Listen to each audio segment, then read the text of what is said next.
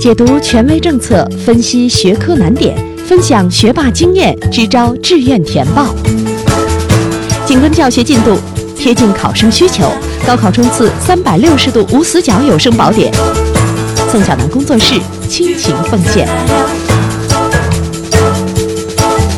欢迎收听由宋小南工作室制作的升学 FM，我是宋小南。现在高三的期中考试和期中考试之后的家长会刚刚结束，每个同学呢都在积极的总结各个学科的薄弱环节。那我们呢也一直在鼓励大家拿着自己的总结去找相应的学科老师一起寻找对策。对于期中考试而言，到底这个总结应该在什么时候做？怎么做？做到什么样的程度才能找到具体的问题，为我们后续的复习起到指导性的作用呢？今天班主任张老师分享了他为自己所带的班级期中考试之后做的总结，希望给大家来做一个示范。每次考试都是发现问题的好机会，我们期待今天的节目能帮助大家把期中考试的效用发挥到最大。实际上，我们这个。做家长的或者做老师的，这个就是去影响孩子学习。归根到底，还是从，呃，一个间接方向去影响他自己。那对于他自己来讲，他需要做哪些工作呢？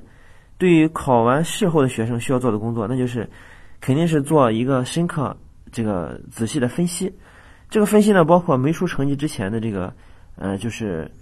呃，可能拿到答案了，要做一个这个自己考试过程当中一个感性的一个一个总结和分析。啊，在做的过程当中啊，可能会产生诸多的想法。那么在考试结束的第一时间段里面，一定要把它写下来。呃，然后呢，拿到答案之后呢，要对答案，自己要估分，这本身也是一个总结整理。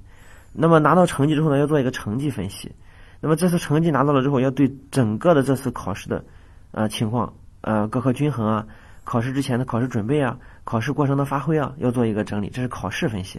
完了之后呢，要针对之前的考试分析，要对后续的。这个考就是下一次考试之前这一段时间里面要做一个规划，就对下一次考试成绩要做一个预期，呃，然后呢，最后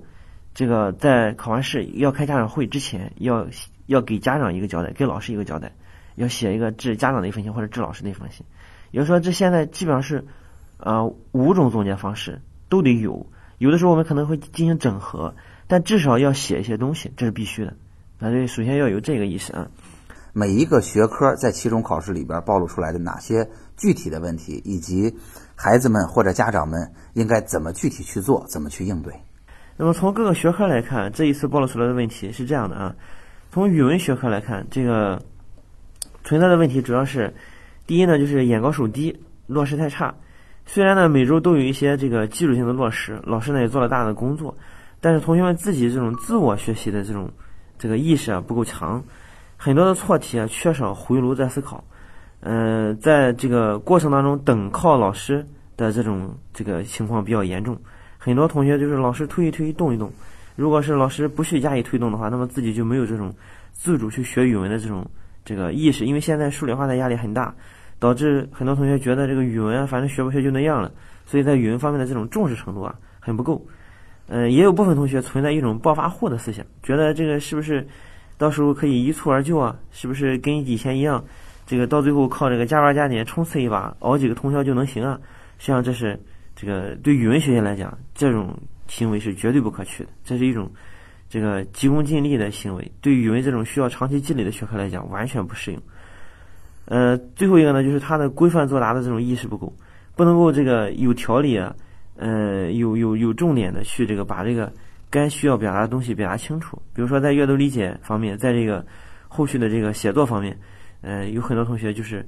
你比如说这个作文嘛，他都是在最后写完了以后才敢去拟一个题目，最开始自己要写什么自己都不知道，所以说最开始的时候缺乏一个最起码的利益。嗯，据语文老师说，很多同学现在就是，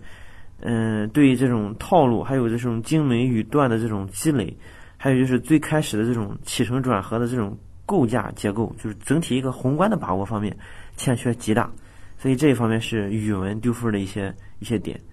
对于数学来讲呢，这一次暴露出来的问题在于这个，首先是运算的这个准确性。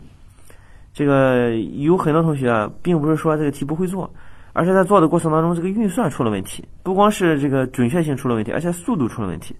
既耗费了大量时间，而且呢还最后没有取得很好的一个一个分数，没有拿到分。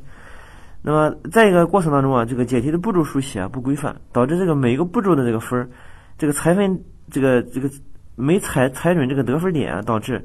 这个题就算是他会，结果呢，到最后在这个分项得分的时候啊，就产生了很大的差别。有同学是每一项都能得到分，有同学是这个每一项都没有拿到这个完完整的全分，所以导致这个丢分。再一个就是暴露出来就是基础知识落实不扎实，呃，有一部分同学甚至难题能做对，但是简单题做不对。这就这就暴露出来，我们平常的时候啊，这个对这个基础的这种重视程度远远不够。老师觉得自己会了，还行，差不多啊。实际上还是那句话，差不多就是差很多，还行就是很不行啊。再一个就是基本的方法落实不扎实，就是没有一个清晰的解题思路啊。比如说这一次有有有三个这个恒成立问题的处理，很多同学在这方面就吃了大亏啊。其实这都是平常所介绍的一些解题的基本方法。那再一个对英语来讲。这一次呢，就是这个暴露出来，就是同学们对这个呃整个卷面的把握，这个时间的分配啊，很不合理。有很多同学是前紧后松，有很多同学是前松后紧，呃，结果呢没有控制一个良好的节奏。嗯，这个嗯，对于英语来讲，暴露出来的问题除了这方面以外，还有呢，也就是这个嗯综合能力，就是这个对整个篇目的把握局限于某一个句子，没有放到整个篇幅当中去。做一个整体的理解，嗯，还有呢，就是这个这个规范性也是存在问题，嗯，因为后续的这个呃写作啊，它对这个规范性的要求比较高，大家可以上网上搜索一下衡水中学那个标准化的这个英语的写作训练，基本上跟印刷题没什么区别，所以对咱们来讲，可能这一方面的这个有效性的训练太少了，导致这个卷面方面的丢分比较多。再一个就是基础知识不扎实，因为现在对这个。呃，语法的要求大为降低，但是对语感的要求大为提高，所以在这个背单词和做阅读之间，很多同学，嗯，可能还是纠结于之前的那些，嗯，就是比较技术性的语法。实际上，现在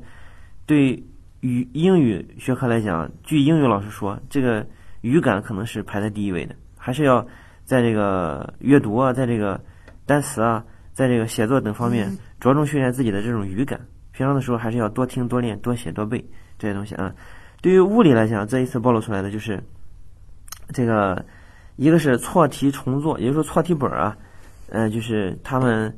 呃物理嘛，一般是这个思维的容量比较大，然后需要很长时间的积累之后有一个反刍顿悟，但如果没有对错题的这种反思整理，一种深刻的这种思考在里面，可能就没有产生这种质的飞跃的可能，可能到最后就无法顿悟。呃，开不了窍，对于物理差的同学来讲，这是一个很苦恼的事情。因为一旦是开窍了，哎，觉得自己就豁然开朗、融会贯通了。如果是一直堵在这个地方，很多地方可能就受这个地方的影响，无法就是达到一个呃完全能够理解深刻或者是运用灵活的程度。这样的话，就会导致这个物理啊这个成绩会大受影响。所以这一方面要求大家一定要重视错题本，不是说做多少题，而是说要把每一个做过的题出错的地方。这个分一分一分都是怎么丢的？要挖掘的非常深刻，要弄得清清楚楚、明明白白。这个事情啊，再一个呢，就是这个，嗯，对于物理来讲，现在这个也普遍的就是把数学的一部分计算的考察转移到这个物理学科、化学学科、生物学科。所以在这个计算能力偏弱的这些个同学里面，他那个普遍的这个物理分值，呃，也不会高。有很多同学平常做题的时候啊，他就用计算器。实际上，这个在考试的时候是不让用计算器的，所以一定要坚持用笔来这个这个计算啊，迅速的得到计算的结果。最后一个呢，物理老师说，这个大家对这个基础知识的重视还是不够，因为很多同学啊现在的物理课本都找不到了，所以呢，还是希望同学们能够把这个物理课本，家长们也可以关注一下啊，这个孩子们在各科复习的过程当中，这个课本有没有有效的把它应用起来啊？这个呢是需要他们自己在家里去把这个。呃，课本上的基础的知识啊，呃，那些黑体的概念啊，或者是一些公式部分，自行去把它落实到位的啊，这是物理方面。那么在化学方面呢，这个我本身带化学，也非常知道这个同学们他们在过程当中到底欠缺什么，主要是两个方面。第一呢，就是平时的落实。对于化学来讲，知识点非常的繁琐，没有一个清晰的这个呃脉络，呃，像那个数学啊或者是物理一样。这个需要长期的积累，有一个前后的递进关系。化学的章节之间没有必然的联系，你从前往后学和从后往前学，任何一个章节之间你都可以插入，都可以切入。这是个优点，也是个缺点。那优点在于它不需要很强的基础，缺点在于过于繁琐，没有一个大的知识体系。所以呢，对于同学来讲，这个都是在不断的弥补自己的知识网络、知识体系。一道选择题或者说一道大题，这里面用了十个知识点，你会九个半跟会半个效果可能是一样的，到最后可能分都没了。所以呢，更是要求把这些所有的知识点都掌握的清清楚楚、明明白白。那这个时候，可能会有同学觉得化学它没有重点，没有重点是化学学科的就是一个特点，因为化学的每一个点它都是重点，它都会可能作为一个打点出题的一个命题的考察的一个一个方向和范围啊。所以呢，对于这样的一个情况来讲，这个化学一定要注重这个平常的落实。所谓的落实就是。这个反思和整理，就是平常的时候老师布置的各项任务，啊，这个在预习环节啊，在听课环节啊，在课下的整理环节啊，在作业的完成环节，在考试之前的这个复习环节，各个环节都要落实到百分之百。因为你会发现，只要有五六个百分之九十一成，啊，这个折扣达到连六成都不到，及格的线都到不了。所以平常的时候还是要求就是，呃，一定要百分之百的落实到位，就八个字：清清楚楚、明明白白。不能够留下一点一点的，就是差不多还行的这种思想啊，这样。再一个呢，就是考试的发挥，考试发挥对很多同学来讲，就是在化学上体会尤为明显。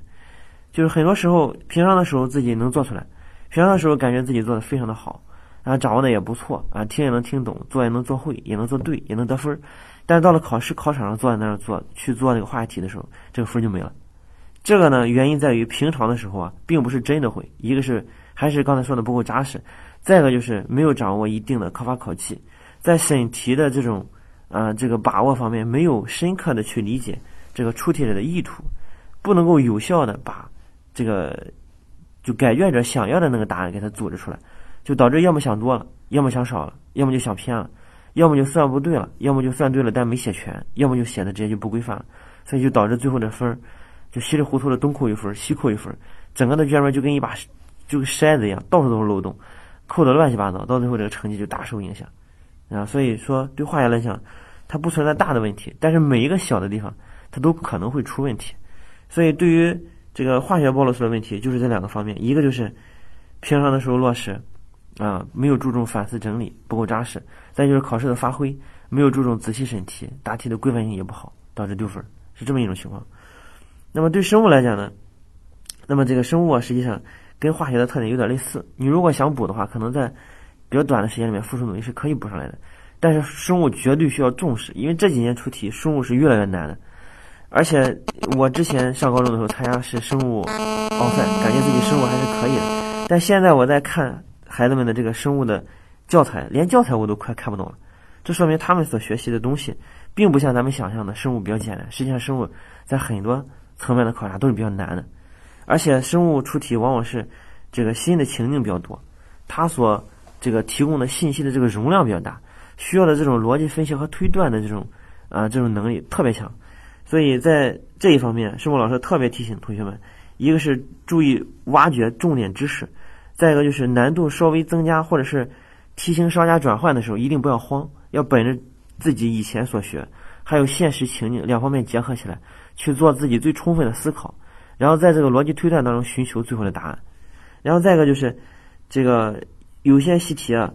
呃，可能总结的比较到位、比较成型，但你要注意这其中的变化，可能在考的时候做了改动。有些题型呢，压根就没做过，也不要慌，因为这些题型往往是只是一个这个就是噱头比较新，但实际上里面考察的本质内容往往都比较简单。再一个就是这个生活老师提醒大家，审题能力方面，呃，一定要从这个题意出发。不要从自己惯有的经验出发，有的时候可能会产生误导，就打你这个惯性思维。再一个就是卷面啊，这个生物的卷面呢，这个比较差啊，尤其是这一次考试暴露出来，普遍性的就是大家在这个生物的卷面方面，嗯，做的比不大好。生物老师在改卷的时候感到就是，